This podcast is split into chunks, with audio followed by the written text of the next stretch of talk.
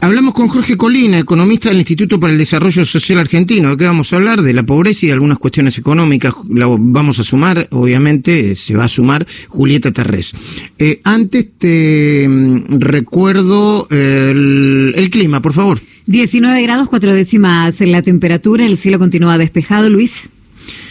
Estaba hablando, pero me distraje, ¿sabes por qué? Después hablemos de esto, Julieta, hoy estoy un poco disperso. Parece que van a bajar provisoriamente las retenciones a algunos productos del campo, provisoriamente, ¿eh? para que liquiden este, para, para que liquiden dólares. Después detengámonos en eso, ¿sí? Dale, sí. Bueno, porque en el fondo tiene que ver con las señales también, ¿no? Que a un gobierno las bajar, las subir, las, la, eh, o sea, ¿cuál es el rumbo que planteas? Y esto vale para la economía, para la pobreza, como para la vida misma, digamos. Planteamos un horizonte, decime hasta dónde vas. A ver, ¿estás a favor o en contra de las tomas? Eh, ¿Estás a favor o en contra de ponerle límites a la inseguridad, no abusando de la autoridad y del poder, haciendo lo que tenés que hacer? Las señales son muy confusas, más que confusas, son contradictorias y negativas. Jorge Colina, eh, te decía, es economista y del Instituto para el Desarrollo Social Argentino. Colina, muy buenos días, ¿cómo va? ¿Qué tal, Luis? ¿Cómo va? Muy bien. Yo estuve eh, viendo lo que eh, una, lo que está planteando el Instituto para el Desarrollo Social Argentino y una de las cosas que dice, que creo que es que es una de las que más nos debe interesar, es que el tema de la pobreza es estructural y no se va a solucionar de la noche a la mañana, ¿no?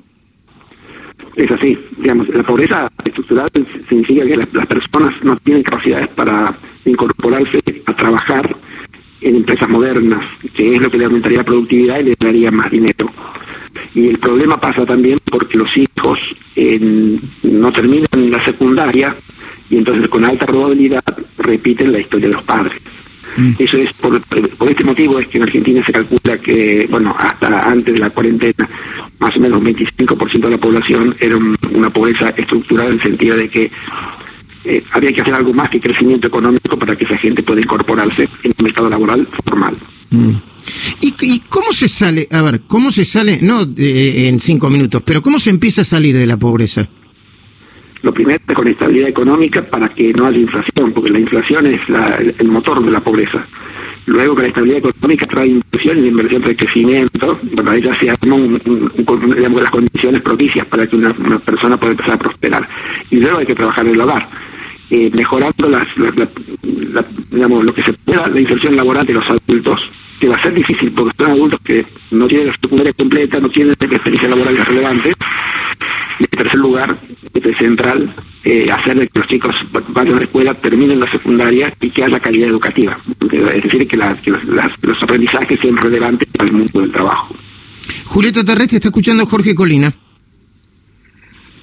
Jorge, buenos días. La pregunta apunta más a cómo estás mirando esta evolución de la pobreza en la Argentina respecto a los países de la región. Hoy le compartía a Luis cifras que en la última década todos los países de la región, incluso los más pobres, más pobres que Argentina, tomando los PBI per cápita, redujeron la pobreza y la indigencia mientras eh, la Argentina la aumentó. Y esto tiene relación con lo que acabas de explicar sobre la inflación. Sí, es así. En la región, el único país que tiene una inflación alta es Argentina, sacando Venezuela también, ¿no? Pero hablamos del Cono Sur. En la década del 80, cuando la inflación era alta, era alta en toda la región, entonces teníamos todo el mismo problema. Pero nosotros, en los últimos 20 años, volvimos a repetir los problemas de la década del 80, pero fuimos los únicos. Así es como Chile y Uruguay tienen hoy pobrezas, bueno, antes, antes de la cuarentena tenían pobrezas de menores al 10%. Eh, hay gente que decía, bueno, las canastas son diferentes, no, no, es comparar la medición, pero lo cierto es que si nosotros teníamos 35 y ellos tienen 10, evidentemente ellos tienen menos pobreza. Y ahora con esto del, del, confinamiento de la gente, la pobreza en Argentina eh, se agravó un montón. El último dato del INDEC está 40%, 41% para el primer semestre. Lo que pasa es que el golpe de la pobreza se dio en el segundo trimestre por lo que vamos tenemos que esperar ver que en la segunda mitad del año la medición de la pobreza va a ser mayor todavía que ¿Y, que... ¿y cuándo se va a conocer eh, eh, generalmente cuándo se conoce ese dato y se va a conocer el año que viene porque como miden semestralmente entonces va a ser febrero marzo del año que viene y se va a conocer ese dato. Sí en marzo Luis. Ah ok. Pues, eh, Colina eh, cuando estábamos haciendo la, el juego de preguntas y respuestas rápidas, vos dijiste, Eh, la, pobre, eh, la pobreza crece por la inflación. También dijiste, todos los países de Latinoamérica pudieron de alguna manera vencer la inflación. Creo que la mayoría no, no tiene ni el 5 ni el 6 a lo sumo anual.